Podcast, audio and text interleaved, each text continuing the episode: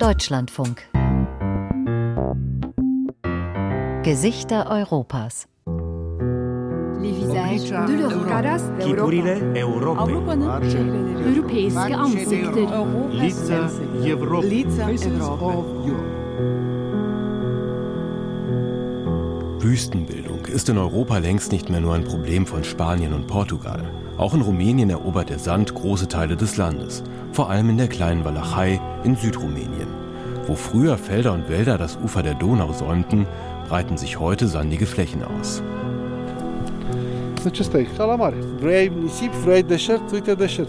Sand, wie am Meer. Wenn du Sand, Wüste suchst, hier ist die Wüste. Deci se poate, asta încercăm noi mereu să spunem. Dar începând cu luna iunie, Ab Juni nennen wir das hier den Ofen. Wenn die Luft 35, 38 Grad hat, wird der Sand 65, 70 Grad heiß. nisipul de aici ajunge la 65-70 de grade zilnic. Mehr als 1000 Quadratkilometer umfasst die Wüste Rumäniens inzwischen. Der Wind bläst den Sand in die Dörfer und manchmal sogar in die Hauptstadt Bukarest. Auch in Rumänien schlägt der Klimawandel voll zu. Im Süden sind im Sommer 40 Grad im Schatten normal. Regen gibt es oft nur noch im Winter. Die Seen vertrocknen, Fische verschwinden, stattdessen siedeln sich Schakale an. Sie lieben die Wüste. moral, mult. Das betrifft alle Bewohner. Es belastet sie psychisch, dass die Landschaft, die sie kannten, weg ist. Der See, die Vögel. Es war eine Harmonie, voller Leben. Zonă. Klimawandel in Rumänien. Nach uns die Wüste. Gesichter Europas von Manfred Götzke.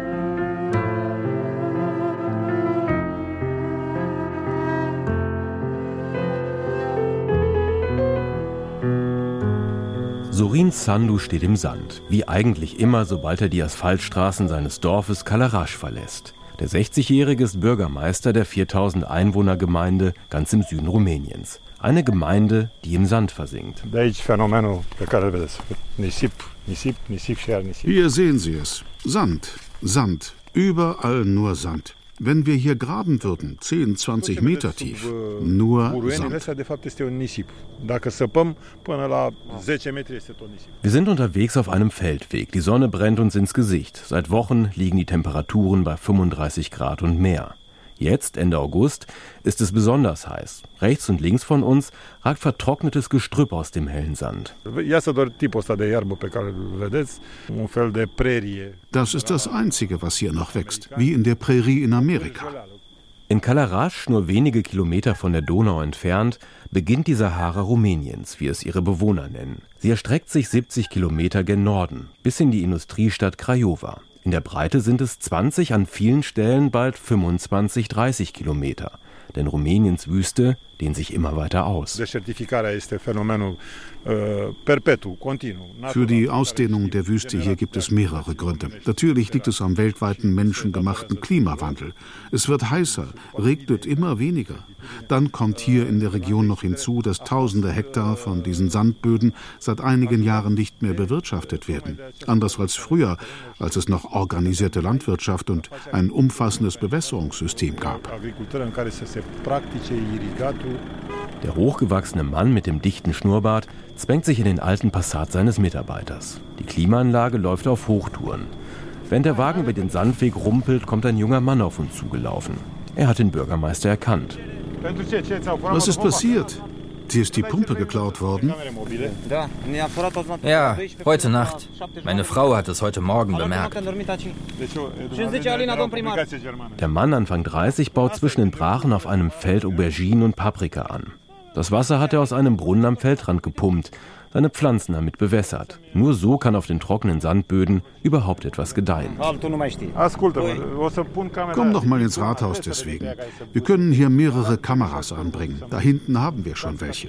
Gucken wir mal, wer hier auf dem Feldweg unterwegs war. Sag mir den genauen Tag. Okay, den finden wir schon. Uh, Nur noch wenige Landwirte trotzen den Böden in Rumäniens Wüste Früchte ab. Zu hart die Arbeit, zu aufwendig die Bewässerung, zu niedrig die Erträge. Man kann hier auf den Sandböden Kartoffeln, Melonen oder auch, was du da siehst, Kohl anbauen. Man muss halt bewässern. Nur richtige, große Bewässerungsanlagen gibt es nicht mehr. Wo früher bepflanzte und bewässerte Felder den Sand hielten, wächst jetzt nichts mehr. Kommt der Westwind auf, wird der Sand Kilometer weitergetragen. Manchmal sogar bis ins 200 Kilometer entfernte Bukarest. Das ist ein Teufelskreis. Wenn hier wieder mal ein Sturm aufkommt, trägt der den Sand Kilometer weiter. Am nächsten Tag siehst du dann da neue Sanddünen, die fruchtbaren Boden bedecken. Vom nächsten Wind wird der Sand wieder weitergetragen. Wenn der Sand erst mal da bleibt, haben wir das gleiche Phänomen. Wir haben wieder die Temperaturen wie im Backofen und das ganze Leben unter dem Sand stirbt ab. Die Böden der Region sind seit jeher sandig. In den 60er Jahren war hier eine Dünenlandschaft, hinterlassen von einem Urmeer. Anfang der 70er wurden die Dünen planiert und ein gigantisches Bewässerungssystem aufgebaut, mit Hilfe der Weltbank. Das Wasser wurde durch Kanäle von der Donau ins Inland gepumpt. Eines der Prestigeprojekte des kommunistischen Diktators Ceausescu. Das war mal eine staatliche Pumpstation hier, ursprünglich. Hier wurde das Wasser aus einem Kanal durch 50 Zentimeter dicke Rohre auf die Felder gepumpt. Doch die Station ist verrostet, die Rohre längst verschwunden. Noch in den 90er Jahren betrieb der rumänische Staat die Bewässerungsanlagen. Dann wurden sie privatisiert. Das Wasser wurde dann so teuer, dass sich die Bauern das nicht mehr leisten konnten.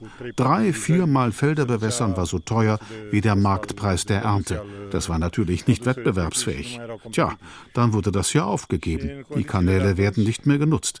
Das Wasser wird jetzt einfach aus dem Boden geholt. Hunderte Hektar Land liegen aber auch deshalb brach, weil unklar ist, wem es tatsächlich gehört. In den 50er Jahren wurden die Besitzer vom kommunistischen Staat enteignet. Nach der Wende bekamen sie das Land zurück. Doch viele ehemalige Besitzer waren nicht mehr auffindbar. Oder sie waren längst im Ausland und haben sich nicht mehr dafür interessiert. Hier in der Region ist ein Drittel der Einwohner weg, und zwar die arbeitende Bevölkerung. Hier geblieben sind die Alten und die Kinder, und die, die im Ausland waren, kommen erst wieder als Rentner zurück. Aus Deutschland, England, Korsika, woher auch immer. Wir fahren noch einige Kilometer den Sandweg entlang, bis wir an einer Quelle halten, angelegt aus massivem Stein. 1831 ist auf einer Marmorfläche zu lesen. Aus vier Rohren rinnt Wasser heraus. Unter dem Sand liegt das Grundwasser. Du siehst ja, wie es hier aus der Quelle kommt. Aber der Brunnen war nicht immer hier unten. Komm mal mit. Ich zeig dir, wie der Grundwasserspiegel gesunken ist. Sandu läuft mit mir ein paar hundert Meter den steilen Feldweg hinauf, deutet auf eine Stelle im Gestrüpp. Hier habe der Brunnen noch vor zehn Jahren gestanden. Hier oben war die Quelle ursprünglich. Vor fünf Jahren haben wir sie zum ersten Mal runtergesetzt. Und jetzt ist der Brunnen da, ganz unten. Um 20 Meter ist der Grundwasserspiegel gesunken, in nicht einmal zehn Jahren. Und jedes Jahr sinkt er weiter, erzählt mir der Bürgermeister. Wie lange sie damit noch die verbliebenen Felder bewässern können, Sandu zuckt nur mit den Schultern. In zwei, drei Jahren wird das Wasser auch da weg sein. Ziemlich sicher. Das ist die Wüstenbildung, der Klimawandel. Das Wasser verschwindet, sowohl in der Atmosphäre als auch im Boden.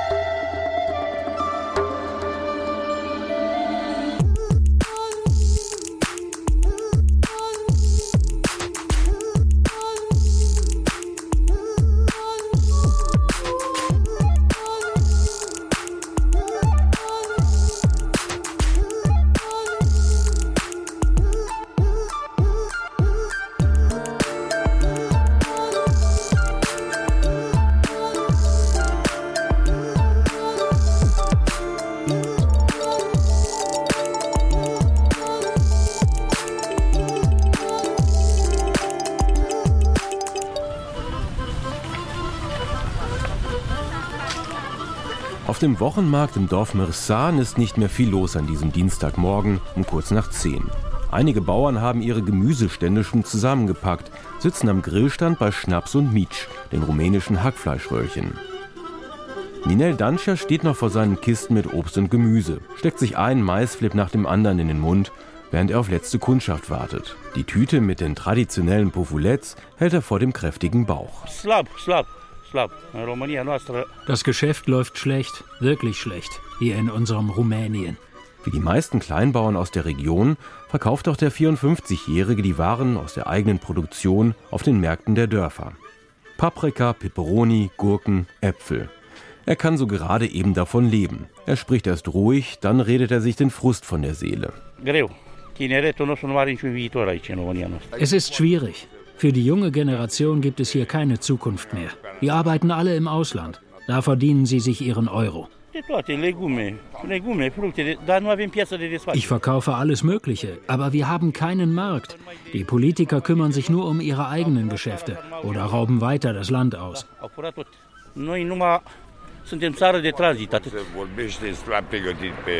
Sein Kumpel redet ihm immer wieder rein.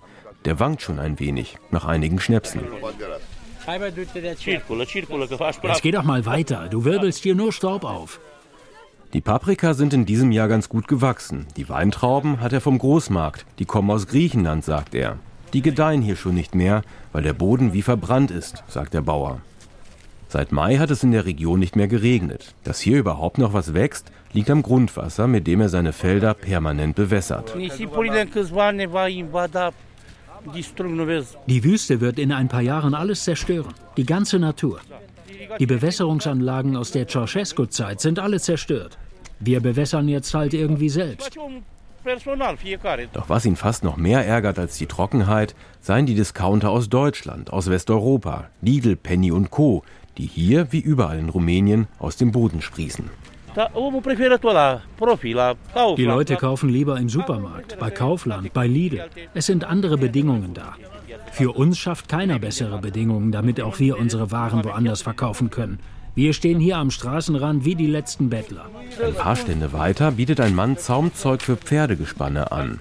Die sind bei vielen rumänischen Kleinbauern immer noch Transportmittel für Heu und Mais. Daneben döst eine Frau auf dem Bett ihres Open-Air-Möbelstandes. Wie auf den meisten Märkten in Rumänien wird auch in Mirsan so ziemlich alles angeboten. Am letzten verbliebenen Gemüsestand packen Titi Tenase und seine Mutter die übrig gebliebenen Waren in die Kisten. Genug für heute.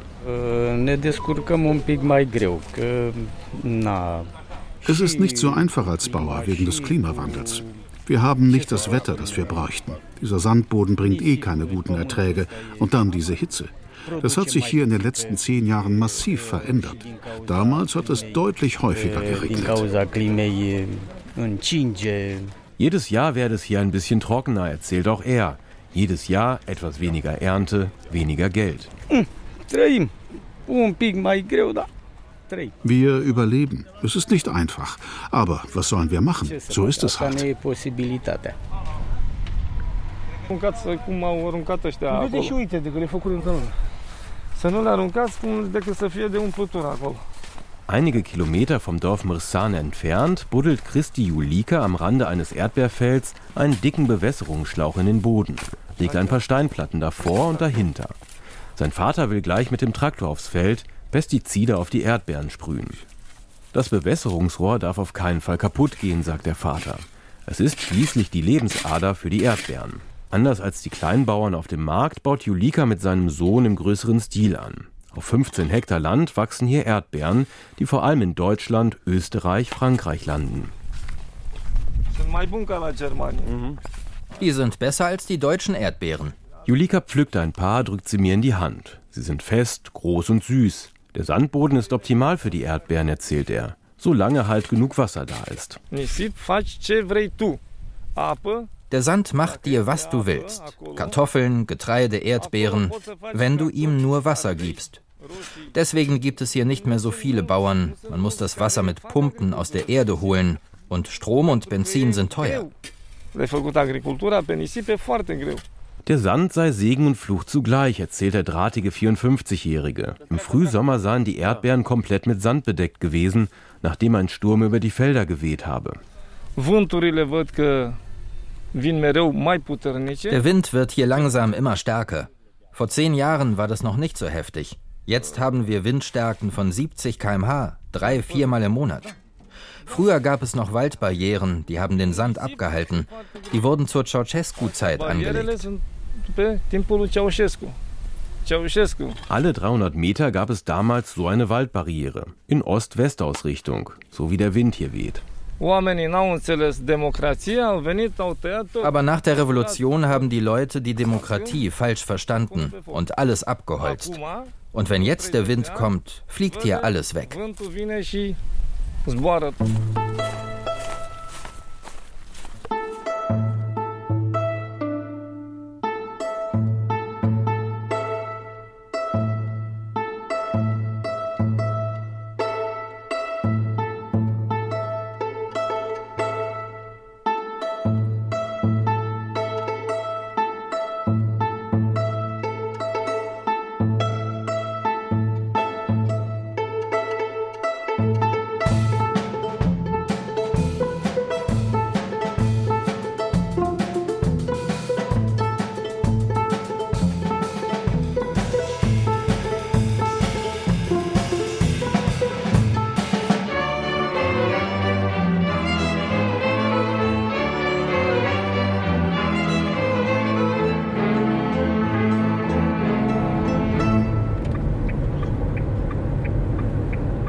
Popescu verlässt die Landstraße, biegt mit seinem Dacia-Geländewagen in einen Waldweg ein.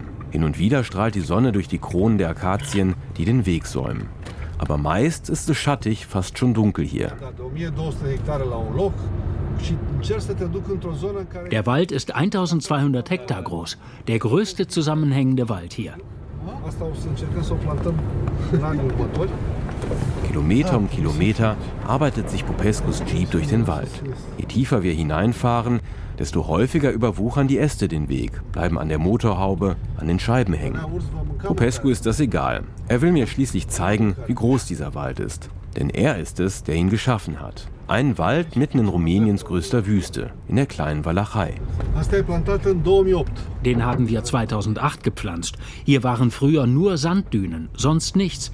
In diesem ganzen Wald nur Sand. Und jetzt haben wir hier den größten Wald der Region. Nach einigen Kilometern kommen wir auf eine Lichtung. Der 54-Jährige hält an. Vor uns eine Düne. Der große, schlanke Mann trägt olivgrüne Cargohose, Wanderschuhe, olivweiß kariertes Hemd. Dass der Wald sein Habitat ist, man sieht es ihm sofort an.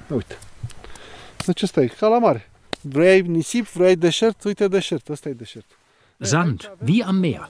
Wenn du Sand, Wüste suchst, hier ist die Wüste. Mehrere Hektar Sandboden, aus dem hier und da braunes Gestrüpp ragt. Es ist später Nachmittag und deutlich über 35 Grad.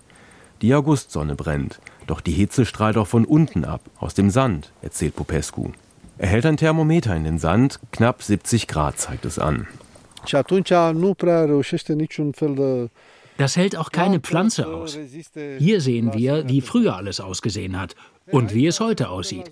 Wir können diesen Boden reparieren. Wir können ihn retten, indem wir Wald pflanzen. Und damit ändert sich auch das Klima. Wo Wald ist, ist es nicht ganz so heiß und auch nicht so trocken. Wir gehen einige Meter in den Wald hinein. Sofort wird es kühler. Wir sind umgeben von Akazien, schmale Bäumchen, die meisten fünf, sechs Meter hoch. Sie kommen mit dem Sandboden gut klar und wachsen besonders schnell.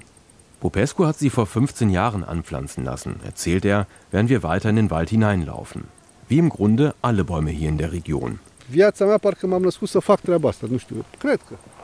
Ich glaube, ich bin auf die Welt gekommen, um genau das zu machen, aufzuforsten.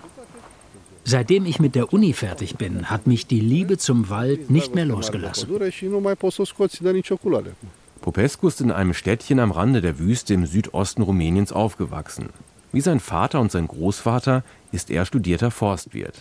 Nach ein paar Jahren in einem staatlichen Forst in den Karpaten wollte er zurück in seine Heimat. Doch da gab es damals für einen Forstwissenschaftler keinen Job. Es gab keinen Wald, erzählt er. Aber mein Job ist es, Wald zu pflanzen. Und so habe ich die Leute hier überzeugt, das mit mir zu machen. um die Wüste zu bekämpfen. Außerdem hatte ich damals, 2005 war das, schon über den Klimawandel nachgedacht. Meine Idee war, dass wir mit dem Wald CO2 speichern und dafür Geld bekommen. Das wird allerdings erst in diesem Jahr zum ersten Mal passieren.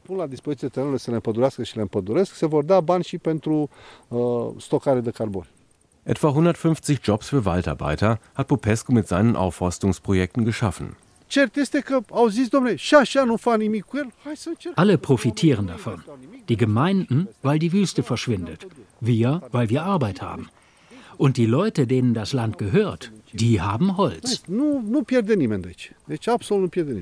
Popescu lehnt sich an den Stamm einer Akazie, streicht fast liebevoll über die Rinde.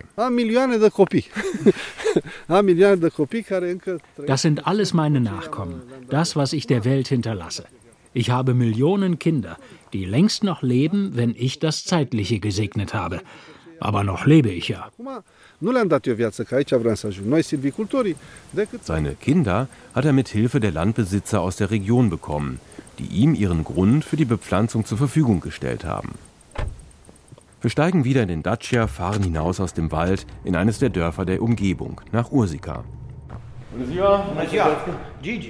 Im Rathaus des Örtchens ist Popescu mit einem guten Freund verabredet, dem Bürgermeister Ion Spiridon.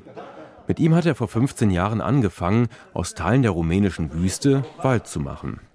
Spiridon schaltet seinen Rechner an, zeigt Karten des Ortes mit den umliegenden Feldern. Kleine Parzellen, oft nicht einmal einen halben Hektar groß. Die meisten Felder waren versandet, lagen brach.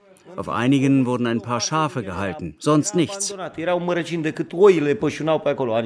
Spiridon und der Forstwissenschaftler Popescu versuchten, die Besitzer zu überzeugen, ihr Brachland für eine eigens gegründete Kooperative zur Verfügung zu stellen. Deren Ziel? Waldpflanzen, um die Ausweitung der Wüste zu stoppen. Anfangs waren kaum Bürger dazu bereit, ihr Land abzugeben. Schließlich wurden sie im Kommunismus genau dazu gezwungen. Die dachten anfangs, wir gründen wieder eine LPG, wie im Kommunismus. Nach über einem Jahr habe er seine Bürger überzeugt, erzählt Spiridon. Was nicht verwundert. Die Bürgermeister gehören in den ländlichen Regionen Rumäniens zu den Autoritätspersonen schlechthin. Spiridon vertrauen seine Mitbürger besonders. Sie haben den heute 58-Jährigen viermal hintereinander zum Bürgermeister gewählt. Ah. Wir steigen nochmal ins Auto, diesmal fährt der Bürgermeister. Auch er steuert seinen Dienstdatscher in einen Waldweg. An einem Forsthaus mit Grillhütte halten wir an. Ajuns. Laufen in den Wald hinein, der den Bürgern des Ortes gehört. Lass uns zu Fuß weiterlaufen. Uite, nisipul. Schau, hier der Sand. Wenn hier kein Wald wäre, wir hätten hier sofort wieder Sandstürme, wie früher. Spiridon wühlt mit dem Fuß über den Waldboden. Erst nach 10 Zentimetern kommt Sand zum Vorschein. Die Akazien haben eine fruchtbare Humusschicht geschaffen, auf der zwischen den Bäumen nun Sträucher und Gräser wachsen. Schau, wie gut dieser Boden jetzt ist. Humus. Früher war das hier der schlechteste Boden. Da haben noch nicht mal die LPGs versucht, irgendwas zu pflanzen. Spiridons Gemeinde ist inzwischen nicht die einzige, die mit Popescus Bepflanzungsprojekt kooperiert. Andere haben sich in den letzten Jahren angeschlossen. Die Bürger haben gemerkt, dass sie nur profitieren. Im Sommer ist es etwas kühler, für den Winter können sie Holz aus ihrem Forst beziehen. Wie in den meisten ländlichen Regionen wird auch hier vor allem mit Holz geheizt. Für die Gemeinde bedeutet der Wald Wohlstand. Auch dieses Jahr bekommen die Bürger ihr Feuerholz aus ihrem Wald. Für andere ist das ein großes Problem. Feuerholz ist sehr teuer geworden in Rumänien. Wir laufen weiter durch den Wald. Spiridon zeigt mir nicht ohne Stolz das erste Stück, das er anpflanzen ließ, 2006. Er reckt den Kopf in den Nacken. Schau, wie hoch sie schon sind. 10, 12 Meter, sagt er. Nickt zufrieden, lächelt. Das ist das Beste, was ich in den ganzen Jahren geschafft habe, dass wir hier diese Wälder gepflanzt haben.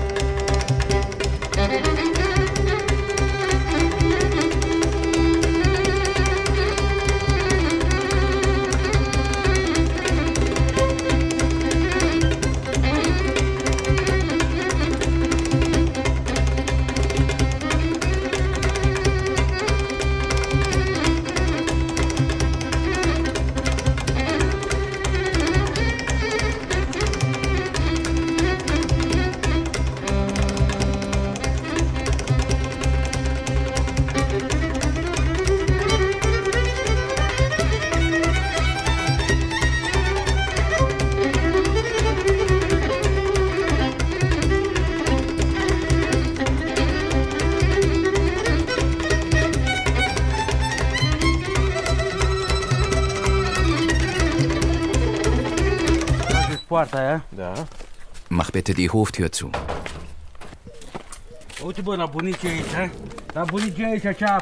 Schau, hier bei meinen Eltern. Was meinst du, wie viel Wasser hier war?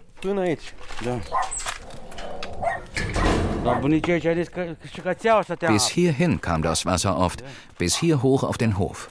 Und der Hund hatte Angst vor dem Wasser. Jetzt ist alles vertrocknet und staubig. Siehst du? Den braungebrannten Bauch über der Trainingshose, den Stock in der Hand, humpelt Rika Marin über den Hof seiner Familie. Vorbei am redbedeckten Haus seines betagten Vaters. Vorbei an den kleinen Ställen, in denen ein paar Schafe und Schweine Schatten suchen vor der sengenden Sonne.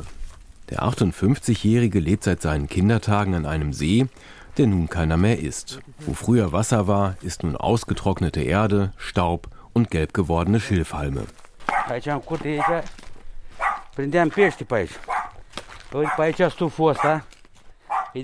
Ich habe manchmal direkt hier im Hof Fische gefangen. Bei Regen kam das Wasser bis in die Ställe, zu den Schweinen und Schafen. Die standen dann im Wasser.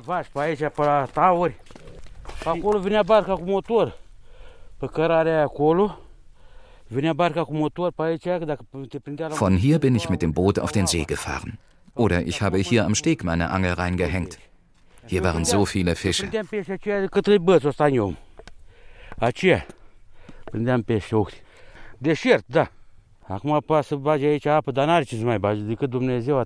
Jetzt ist hier eine Wüste. Wüste, sonst nichts. Nur Gott kann das hier noch ändern. Vor drei Jahren waren hier und da noch ein paar Pfützen. Aber früher, wenn es heiß war, konnten wir hier schwimmen gehen, wie am Meer.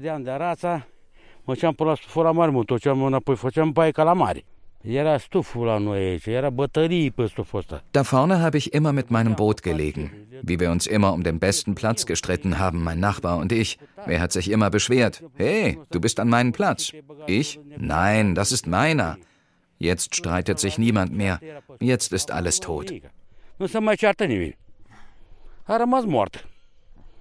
Da, prindeam 10, 4 kg, 10 kg, 3 kg, 9 kg. Care problemă? Uite. Ich habe 5, 10, manchmal 20 Kilo Fisch am Tag gefangen. Gar kein Problem. Wir haben sie ganz entspannt gefangen. Entspannt. Und Fische wie hier an diesem See gab es in ganz Rumänien nicht. So süß und lecker. Aus ganz Rumänien sind die Leute hergekommen, um zu fischen.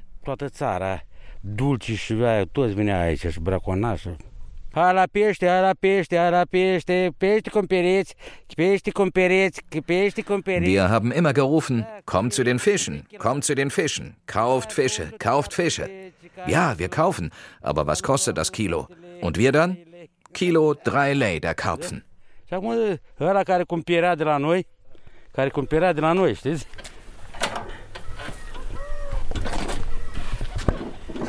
Când era balta, luam apă cu ceaunul, cu cana, din fântâna asta de aici. Jetzt ist auch unser Brunnen ausgetrocknet. Als der See noch da war, haben wir das Wasser einfach so mit einer Kanne aus dem Brunnen geschöpft. Hier aus diesem Brunnen. Jetzt bekommen wir Wasser von der Gemeinde, aus der Leitung. Aber das läuft auch nicht. Es ist limitiert. Nur von sieben bis neun am Abend kommt Wasser. Wir müssen für die Tiere jetzt Wasser kaufen. Stell dir das mal vor. Dunărea,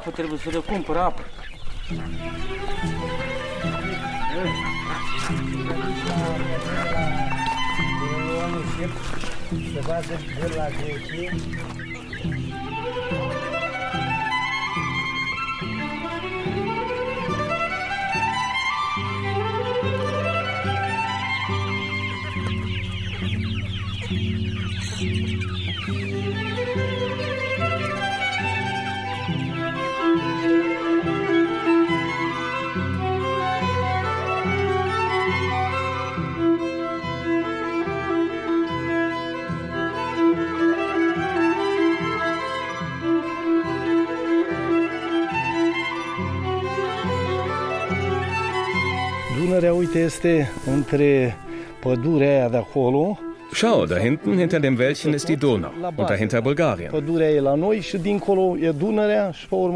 e. Alexandru Ionescu steht mit seinen Freunden Katalinica und Florin Solu an einem Ufer, das keines mehr ist.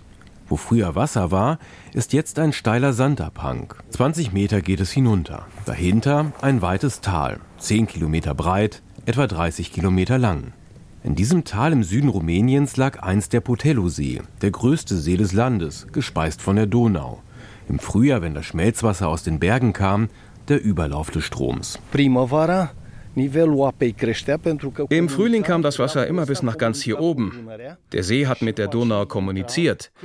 Im Sommer, wenn die Donau weniger Wasser hatte, ging es auch hier immer etwas zurück. Ionescu und seine Mitstreiter kämpfen dafür, dass der See wiederkommt, renaturiert wird. Ionescu und Solu sind Rentner. Beide sind hier aufgewachsen, haben ihre Kindheit hier am Wasser verbracht. Ionescu deutet auf einen alten Holzverschlag ein paar Meter rechts von uns. Da vorne haben wir früher immer unsere Netze ins Wasser gehängt und Fische gefangen. Wie alt war ich da? So sieben, acht Jahre. Und im Sommer waren wir hier immer schwimmen. Ja, das war was anderes damals. Doch dann begann das Wasser zu verschwinden. Das Ceausescu-Regime ließ damals in den 70er Jahren Dämme anlegen und das Grundwasser abpumpen, um auf dem Grund des Sees Landwirtschaft zu betreiben. So viel Land wie möglich für die Landwirtschaft. Tja, das war damals in den 70ern der Slogan. Ich weiß noch, wie sie damals anfingen, riesige Entwässerungskanäle zu bauen. Das Wasser wurde weniger. Irgendwann war es weg. Der See wurde trockengelegt, das Wasser aus der Donau in riesigen Kanälen in den Norden gepumpt, um dort auf den Sandböden industrielle Landwirtschaft zu betreiben.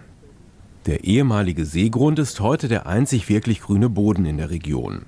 Er liegt unter dem Grundwasserspiegel. Direkt vor uns grasen Schafe auf einer sattgrünen Wiese. Dahinter wachsen Weizen und Mais. Este o fermă cu capital spaniol. Das meiste Land da unten wird heute von einer spanischen Firma bewirtschaftet. Die haben 7000 von den 12.000 Hektar Seegrund. Sie haben eine Konzession vom rumänischen Staat.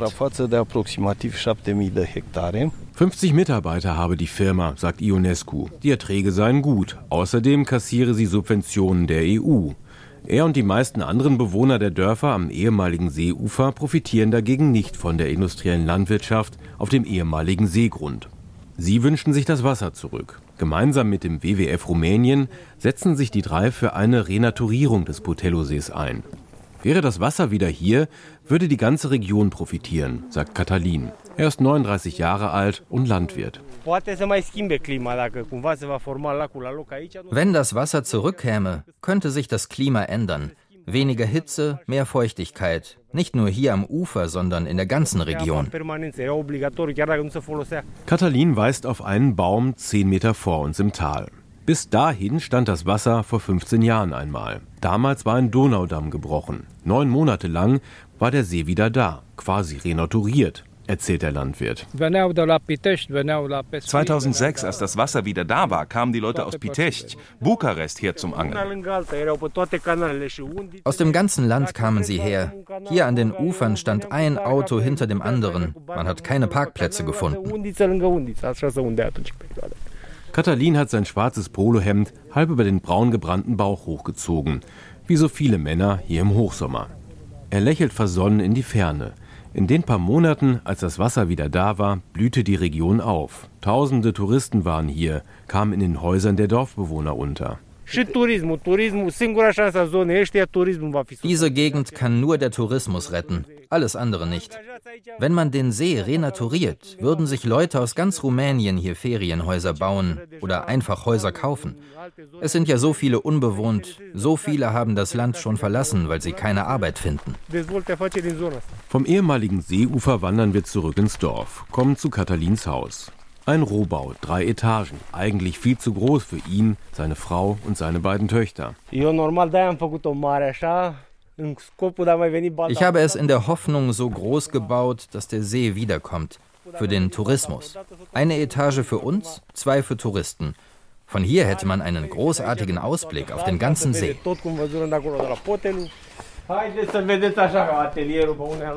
Katalin führt in seine Scheune neben dem Haus, die auch seine Werkstatt ist. In einer Ecke hat er Bleche aufgereiht, in der Mitte ein Schweißgerät. Katalin repariert hier meistens landwirtschaftliche Geräte. Manchmal baut er aber auch kleine Boote für die Donau.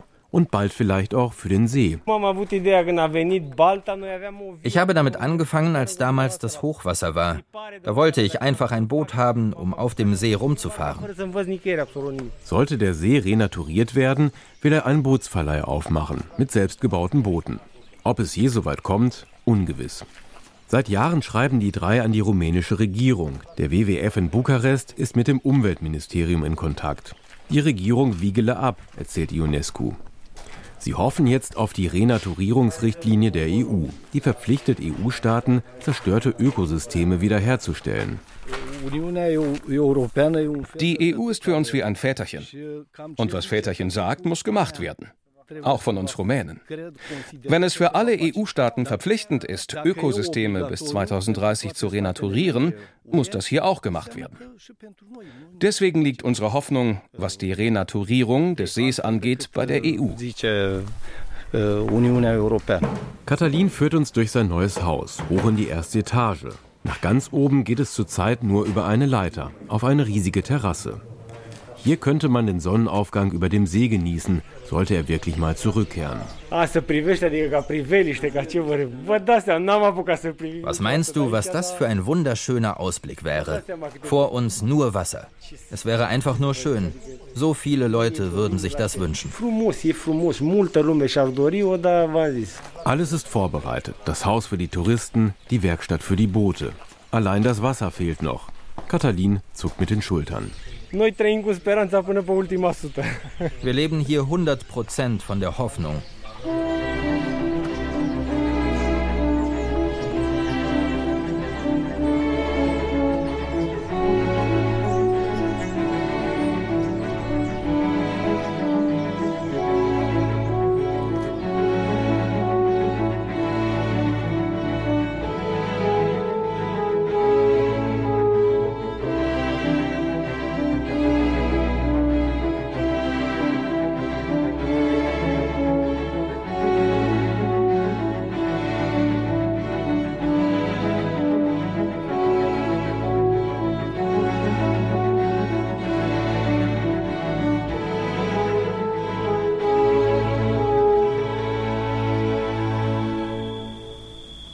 Es ist kurz vor 1 Uhr nachts in Balta Alba, ein Dorf im Osten Rumäniens, zwei Autostunden von Bukarest entfernt.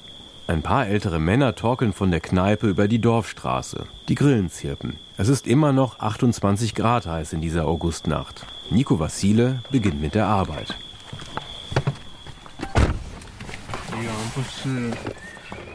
Vassile ist der Ranger der Region. Wir steigen in seinen alten Jeep, verlassen das Dorf, fahren erst über Feldwege, dann über Felder. Vassile ist seit einigen Jahren häufiger nachts unterwegs, auf der Jagd nach Schakalen. Der Schakal ist eine invasive Art, die sich sehr schnell vermehrt. Und wenn er nichts zu fressen findet, sucht er auch mitten in den Dörfern. Sie fressen im Grunde alles. Getreide, Gras, Mäuse. Sie sind aber auch Aasfresser.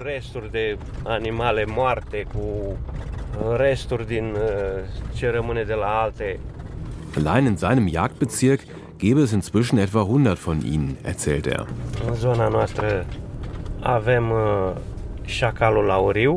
Hier bei uns gibt es den Goldschakal.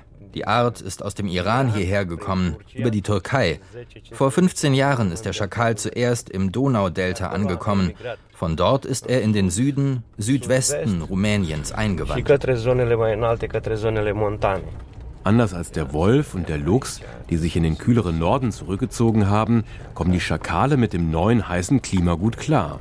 Die steppenartige Landschaft, die hier in den letzten Jahren entstanden ist, es ist ihr Habitat. Sie kommen aus dem Orient, wo die Temperaturen sehr hoch sind. Und sie haben hier keine natürlichen Fressfeinde. Hier sind sie inzwischen die größten Raubtiere. Nur in den Bergen hätten sie als Fressfeind den Wolf und den Bären. Aber da sind sie noch nicht. Zwischen uns im Fußraum hat der Jäger seine Flinte verstaut. Seine Aufgabe, die Schakale dezimieren. Wir haben uns angewöhnt, sie aus dem Auto rauszujagen. Weil die Schakale nachtaktiv sind, geht es so am besten. Die Schakale breiten sich aus, die Fische sind verschwunden, die beiden Seen des Dorfes ausgetrocknet. Vasile ist hier in Balta Alba aufgewachsen. Dass die Seen hier verschwinden, belastet nicht nur die Menschen, die vom Wasser lebten, erzählt er. Moral, Psychik.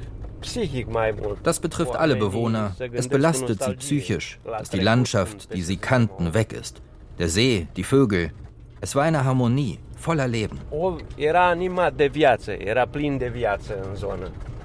Anders als in anderen Regionen des Landes gibt es hier keine Bewässerungssysteme. Bei der bislang größten Trockenheit im letzten Jahr waren die Ernteausfälle massiv. Beim Getreide, beim Mais. Auch Sonnenblumen sind letztes Jahr kaum gewachsen. Auch viele Wildtiere haben die Trockenheit nicht überlebt. Bis vor ein paar Jahren sind sie zum Trinken zum Amara-See gekommen. Noch ist die Biodiversität ganz okay hier in der Region. Aber einige Spezies sind durch die Trockenheit verschwunden. Vor allem Vögel, weil sie kein Wasser mehr finden. Vasiles Geländewagen rumpelt über eine Wiese. Rechts von uns ein vertrocknetes Maisfeld. Der Jäger leuchtet mit einer Taschenlampe aus seinem Fenster. Irgendwann reflektieren zwei Augen das Licht. Ein Schakal. Schau, ich habe einen gesehen. Vasile beschleunigt. Als wir uns nähern, ist der Schakal ins Gestrüpp verschwunden. Wir fahren weiter an Maisfeldern und abgeernteten Äckern vorbei, während er mir mehr über diese Tiere erzählt, die hier ihre neue Heimat gefunden haben.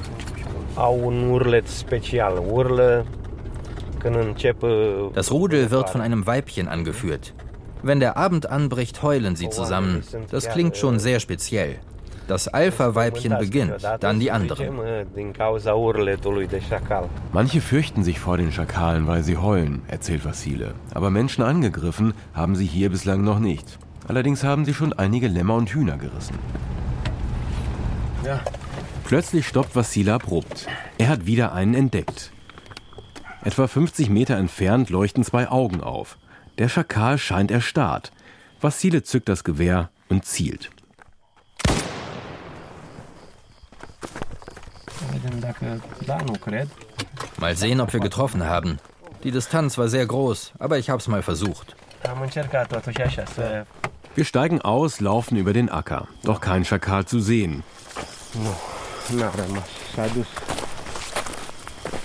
Schade, er ist weg. Nicht getroffen. Inzwischen ist es 3 Uhr nachts. Es reicht für heute, sagt Vasile. Wir machen uns auf den Weg nach Hause in dieser tropischen Nacht.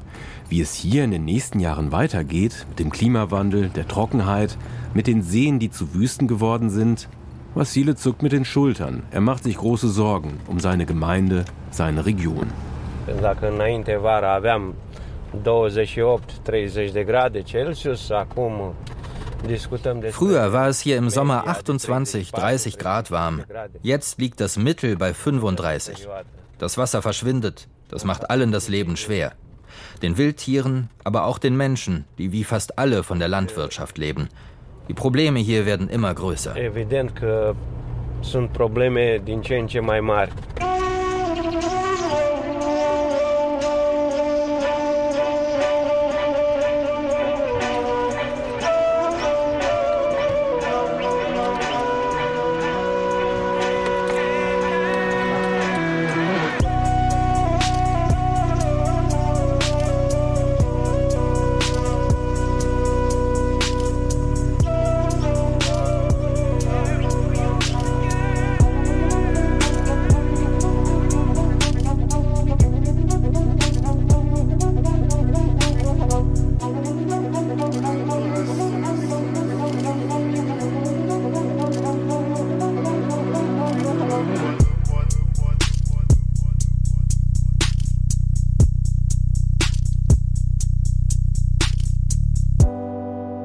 Dacă vreți vă arăt în Cartea de Aur ce a scris președintele Birdului.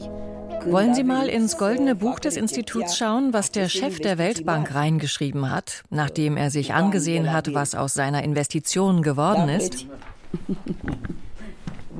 Aurelia Diacono holt das goldene Buch ihres Forschungsinstituts aus dem Regal, blättert zurück zu einem Eintrag von 1979. Wir sind im Dorf Kalarasch, direkt an der Donau. Aici au scris foarte multe Hier ist es. Sie können stolz darauf sein, etwas Außergewöhnliches geschaffen zu haben. Sie haben ein fruchtbares Paradies aus einer Wüste gemacht. Unterschrieben von Robert McNamara, damals Chef der Weltbank. Das Paradies aus der Wüste geschaffen hat das damals kommunistische Rumänien unter Ceausescu mit Krediten eben dieser Weltbank, erzählt die Biologin am Konferenztisch des Instituts zur Erforschung von Pflanzenarten und Anbaumethoden auf Sandböden. Mit ihrem Bubikopf und dem Kleid mit grellbuntem Blumenmuster wirkt sie selbst wie den 70er Jahren entsprungen als wollte sie würdigen, was ihre Vorgänger damals hier geschaffen haben. Mit dem Geld der Weltbank wurde ein Bewässerungssystem auf 80.000 Hektar sandigen Böden gebaut. Die Prognosen waren damals, dass die Produktion damit um den Faktor 10 steigen könnte.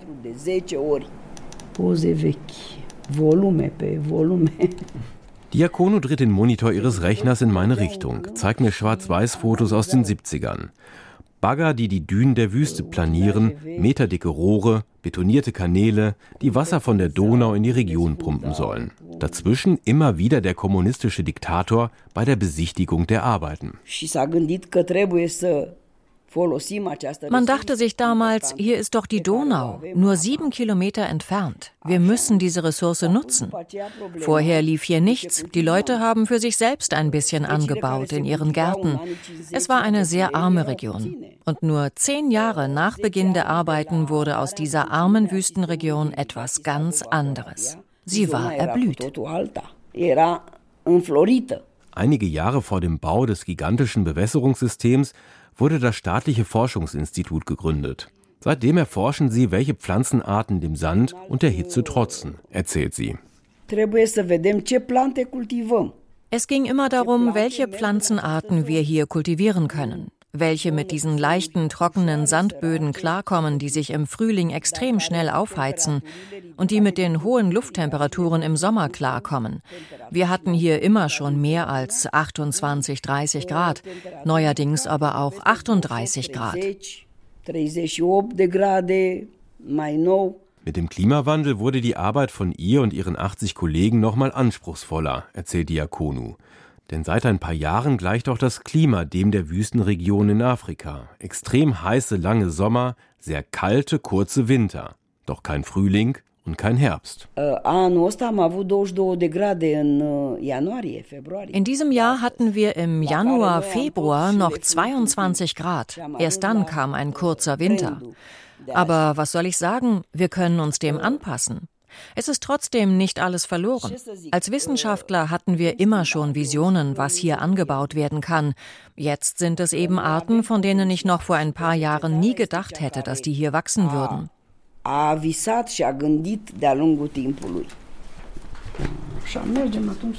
Kommen Sie, wir gehen los. Ich zeige Ihnen, woran wir gerade forschen. Wir gehen über den langen Flur des Instituts, die Wände hellgelb gestrichen, auf dem Boden Linoleum. Die Kargheit des Sozialismus atmet noch aus den Wänden. Einige der Türen sind geöffnet. In den kleinen Räumen sitzen Biologen und Ernährungswissenschaftler über Mikroskopen, prüfen Messreihen. Im Auto geht es über einen Holperweg zu den Forschungsfeldern des Instituts. Nach ein paar Kilometern steigen wir aus. Diakono will mir zeigen, an welchen Pflanzenarten sie zurzeit arbeiten. Das ist eine unserer neuen Spezies, Asimina nova. Ein sehr schöner Baum, der sehr groß wird. Und sie scheint sich im Sand sehr wohl zu fühlen.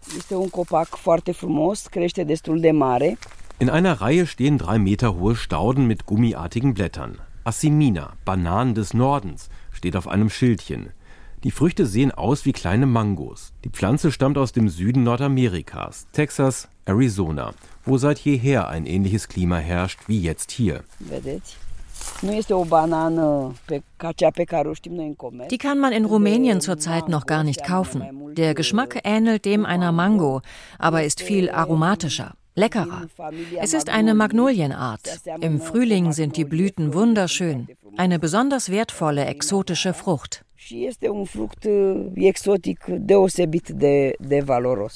In der Reihe daneben stehen Bäume mit Kakis, Früchten aus Südasien, Kiwis und Olivenbäume. Die Olivenbäume tragen keine Früchte, erzählt Diakonu. Die Blüten seien zu früh gesprossen, haben den späten Frost im April nicht überlebt. Wir brauchen eben Pflanzen, die gut mit der großen Hitze klarkommen, aber auch mit Eiseskälte, mit spätem Frost, vor allem am Ende des Frühlings. Da gehen unsere heimischen Arten jetzt oft ein. Dann zeigt mir Diakono den ganzen Stolz ihrer Pflanzung. Eine Reihe Dattelpalmen. Die Äste sind voll von kleinen, noch nicht ganz reifen Datteln.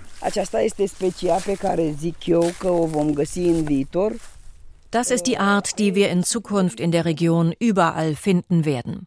Die Dattel. Sehen Sie, der Baum hat schon geblüht und einige sind auch schon reif. Man findet sie in allen möglichen Wüstenregionen. Sie widerstehen Temperaturen von minus 40 bis plus 50 Grad. Eine Frucht, die in den Wüsten Afrikas und im arabischen Raum heimisch ist, erzählt Diakonu. Eine Pflanze, die Hitze und Trockenheit liebt. In der Wüste Gobi gibt es davon tausende Hektar. Hier sieht man doch, diese Region hier ist nur eine Wüste, wenn die Böden nicht genutzt und gepflegt werden. Aber wenn wir sie nutzen, sind sie ein Landwirtschaftsparadies, eine wichtige Ressource. Noch sind sie hier auf der Forschungsstation die einzigen, die in der Region Datteln im großen Stil anbauen. Bald würden die Bauern nachziehen und auch Datteln pflanzen. Davon ist Diakon überzeugt. Wir bieten den Bauern neue Lösungen an. Sie müssen es selbst übernehmen. Aber wir zeigen ihnen den Wert der neuen Früchte und bei den ersten Samen übernehmen wir 70 Prozent der Kosten. Früher war das natürlich einfacher. Da gab es einen Plan. Jetzt macht jeder Bauer, was er will.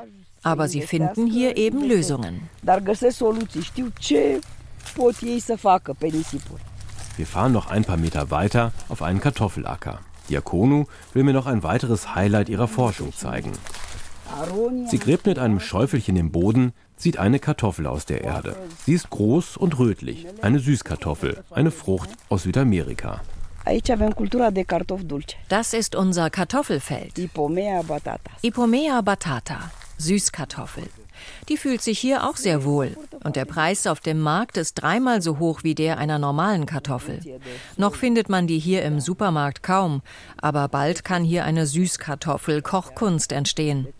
Sehen Sie, diese Böden, das Klima bietet große Chancen. Für den Konsumenten eine ideale Frucht, für den Landwirt eine wertvolle Pflanze.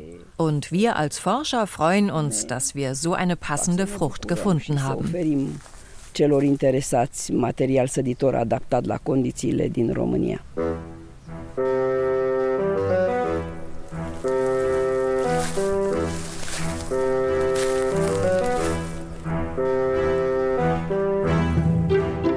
Klimawandel in Rumänien. Nach uns die Wüste. Das waren die Gesichter Europas von Manfred Götzke. Regie Babette Michel. Ton und Technik Oliver Dannert und Malte Wiegert. Redaktion Katrin Michaelsen. Eine Deutschlandfunkproduktion 2023.